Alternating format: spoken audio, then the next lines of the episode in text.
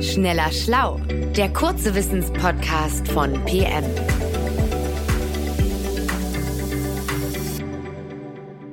Hallo und herzlich willkommen bei Schneller Schlau. Ich bin Joanna Kollatz und arbeite als freie Wissenschaftsjournalistin. Mir gegenüber sitzt Nora Sager, PM-Redakteurin und Spezialistin für Tierthemen.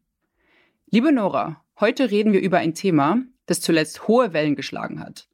Angestoßen durch einen umstrittenen Vortrag der Biologin Marie-Louise Vollbrecht.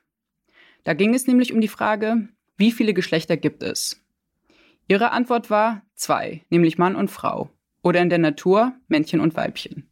Ja, das klingt ganz simpel, oder? Äh, es gibt aber viele Menschen, denen das zu kurz gedacht ist, auch biologisch zu kurz gedacht. Und ich finde durchaus mit Recht.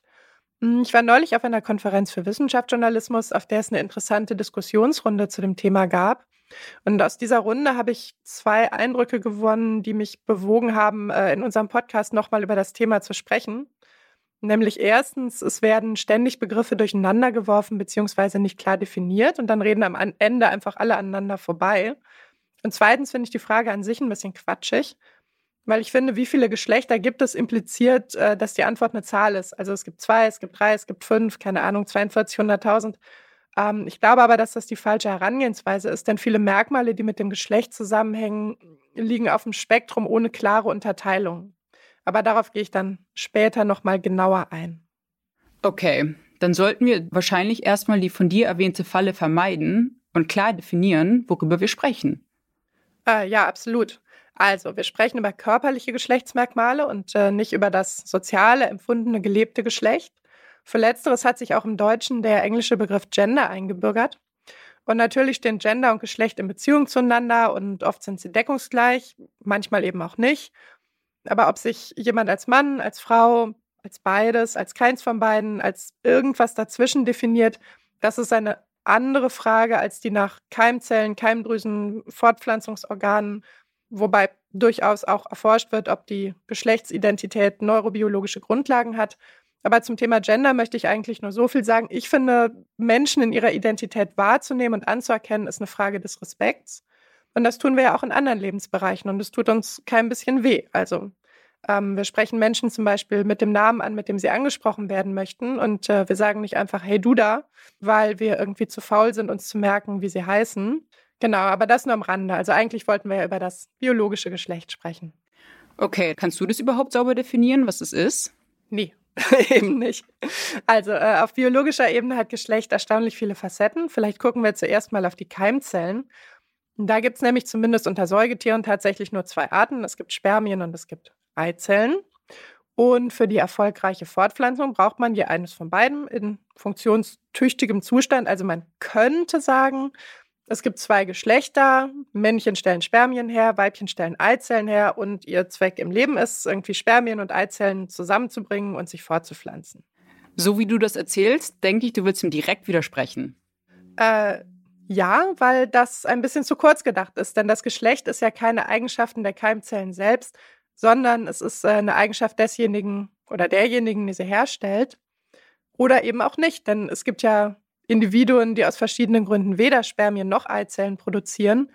Und das macht sie weder geschlechtslos noch macht sie das evolutionär überflüssig. Und gibt es dann Eigenschaften, die wir uns besser angucken sollten? Ja, das ist eine gute Frage. Es gibt mehrere Kandidaten. Also vielleicht fangen wir mit der Genetik an, weil die als erstes festgelegt wird, nämlich bei der Empfängnis. Und die meisten Kinder haben entweder zwei X-Chromosomen und wachsen zu Frauen, beziehungsweise also erstmal zu Mädchen heran, oder ein X- und ein Y-Chromosom und die wachsen zu Männern heran. Aber, und da geht schon los, ähm, manche Menschen haben beispielsweise zwei X-Chromosomen und ein Y-Chromosom. Und die entwickeln sich dann zu Männern mit einer etwas weiblicheren Statur. Der Fachbegriff dafür ist Kleinfelter-Syndrom. Also schon bei der Genetik kommen die ersten Unschärfen ins Spiel. Und wie geht es danach weiter? Dann kommt die körperliche Entwicklung und da wird es noch unübersichtlicher. Denn äh, normalerweise stößt ein Gen auf dem Y-Chromosom die Entwicklung zum Jungen an dem Mutterleib. Und wenn das nicht passiert, dann läuft das Standardprogramm und das Standardprogramm ist Mädchen. Ähm, aber die Grundstrukturen, die Müllergänge, die sind schon vorher angelegt, bevor äh, diese Differenzierung überhaupt anfängt. Und die formen sich dann in die eine oder in die andere Richtung aus, also zu männlichen oder zu weiblichen Fortpflanzungsorganen.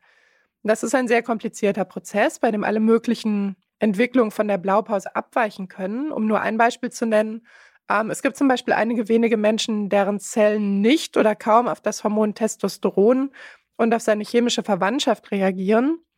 Und äh, diese Hormone sind aber ein wichtiger Signalgeber für die körperliche Entwicklung. Ähm, das heißt, das Ergebnis ist, dass diese Menschen aus genetischer Sicht männlich sind, aber sie haben in der Regel keinen Penis und auch keine sichtbaren Hoden. Ähm, die liegen dann meistens im Körper, sind also quasi nie runtergewandert in den Hodensack. Aber sie haben halt auch keine Gebärmutter und keine Eierstöcke. Und in der Medizin bezeichnet man solche Uneindeutigkeiten in der Geschlechtsentwicklung als Intersexualität oder als Intergeschlechtlichkeit. Also wenn ich das jetzt richtig verstanden habe, gibt es zwei Standardentwicklungspfade, nämlich den männlichen und den weiblichen. Und alles dazwischen sind Abweichungen von diesem Pfaden. Ja, bei der Entwicklung der Geschlechtsorgane ist das wohl so, aber also auch hier gibt es noch viele offene Forschungsfragen. Aber spätestens, wenn wir zum Körperbau und zum Hormonspiegel kommen, dann gibt es keine vorgezeichneten Entwicklungspfade mehr, sondern nur noch unscharfe, ich sag mal, Normbereiche, die sich durchaus überlappen. Also es gibt, keine Ahnung, Frauen mit hohem und Männer mit niedrigem Testosteronspiegel. Es gibt Frauen mit breiten Schultern und schmalen Hüften. Es gibt kleine Männer mit minimalem Bartwuchs. Es gibt alles dazwischen. Okay, das klingt jetzt aber alles ziemlich kompliziert. Gibt es einen Schluss, den wir daraus ziehen können? Ähm, wahrscheinlich, dass es in der Biologie nicht das eine Merkmal gibt, auf das man schaut, um dann zu sagen, zack, das ist es irgendwie, dieses eine Merkmal bestimmt jetzt das Geschlecht. Es gibt viel Variation, was in der Natur ja durchaus erwünscht und auch wertvoll ist, weil nur so Neues und vielleicht sogar Besseres entstehen kann. Und äh, interessanterweise sagt in der oben erwähnten Diskussion auf der ähm, Wissenschaftsjournalismuskonferenz ein Molekularbiologe, dass ähm, in der Forschung überhaupt keine klare Definition des Begriffs Geschlecht vorläge und äh, dass quasi, dass dem keine unverrückbare Wahrheit zugrunde läge. Offensichtlich ist äh, so eine in Stein gemeißelte Definition also gar nicht notwendig. Es lässt sich auch ohne sehr gut forschen. Und müssen wir uns jetzt an die eigene Nase fassen, Nora? Weil auch in diesem Podcast reden wir ständig von zwei Geschlechtern, nämlich von männlich und von weiblich. Ja, das tun wir. Ähm, ich denke, in diesem Punkt können wir ganz gut darauf zurückkommen, warum die Frage, wie viele Geschlechter gibt es eigentlich, die falsche ist. Denn die Antwort 2 impliziert halt, dass man entweder zu 100 Prozent männlich oder zu 100 Prozent weiblich ist. Ich habe lange darüber nachgedacht, ähm, was ein passenderes Bild wäre. Und äh, mein Ergebnis ist, ich stelle mir das Ganze eher vor wie eine Landschaft mit zwei Hügeln. Und viele Menschen leben rund um die eine oder um die andere Hügelkuppe. Und äh, die auf der Frauenhügelkuppe, die haben dann zwei X-Chromosomen, Eierstöcker, eine Gebärmutter, eine Vagina, besitzen Eizellen, haben Hormonwerte innerhalb eines bestimmten Bereichs, haben Brüste, breitere Hüften, weniger Körperfett, äh, nee, mehr Körperfett, so, leider, ähm, mehr Körperbehaarung und so weiter. Und äh, oft sehen sie sich dann auch selbst als Frau. Und äh, die auf dem Männerhügel, die haben dann ein, ein X-Chromosom und ein Y-Chromosom, Hoden, Penis und so weiter. Also du weißt, worauf ich hinaus will. Ähm, aber an den Hängen dieser Hügel und äh, zwischen den Hügeln, da leben sehr viele Menschen, die halt in einem oder mehreren Merkmalen von den Leuten auf der Hügelkuppe abweichen. Den Vergleich mit den Hügeln finde ich richtig schön. Du meinst also, Geschlecht ist weder schwarz noch weiß, sondern eben ein Spektrum mit zwei Enden, zwischen denen ein sehr großer Graubereich liegt. Genau. Und äh, diesen Graubereich, den nutzt die Natur übrigens in ganz vielen Fällen bewusst. Also die ist ja unideologisch, da gilt quasi whatever works. Hauptsache es funktioniert irgendwie gut.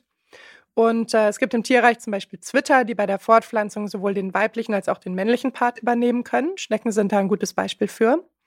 Ähm, es gibt immer mal wieder Jungfernzeugungen, da klont sich die Mutter im Grunde selbst. Also bei Menschen habe ich noch nicht davon gehört, außer in der Bibel, aber im Tierreich existiert das.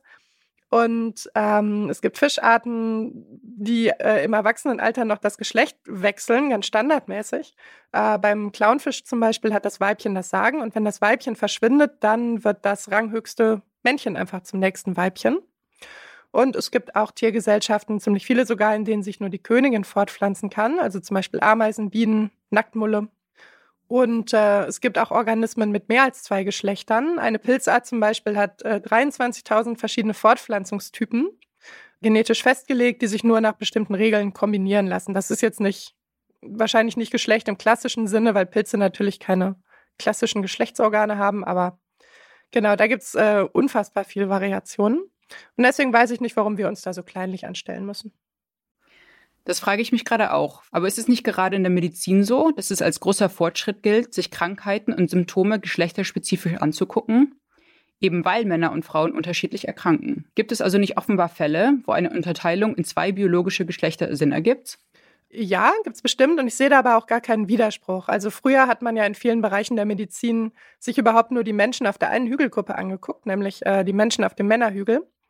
Und jetzt schaut man sich ja immerhin schon mal Menschen auf beiden Hügelkuppen an, äh, anstatt den Frauenhügel komplett zu ignorieren. Und ich würde sagen, wenn es richtig gut läuft, dann kann man eines Tages jeden als Individuum betrachten und auch als Individuum behandeln. Das hoffe ich auch. Und das Schöne ist ja, auf gesellschaftlicher Ebene können wir das schon. Wir hoffen, dass diese Podcast-Folge etwas Licht ins Dunkel der Geschlechterdebatte gebracht hat, der ja oft ziemlich emotional geführt wird. Seid also offen, respektvoll und hört einander zu. Das ist sowieso die Grundlage jeder vernünftigen Diskussion. Tschüss und bis zum nächsten Mal. Tschüss. Schneller Schlau, der kurze Wissenspodcast von PM.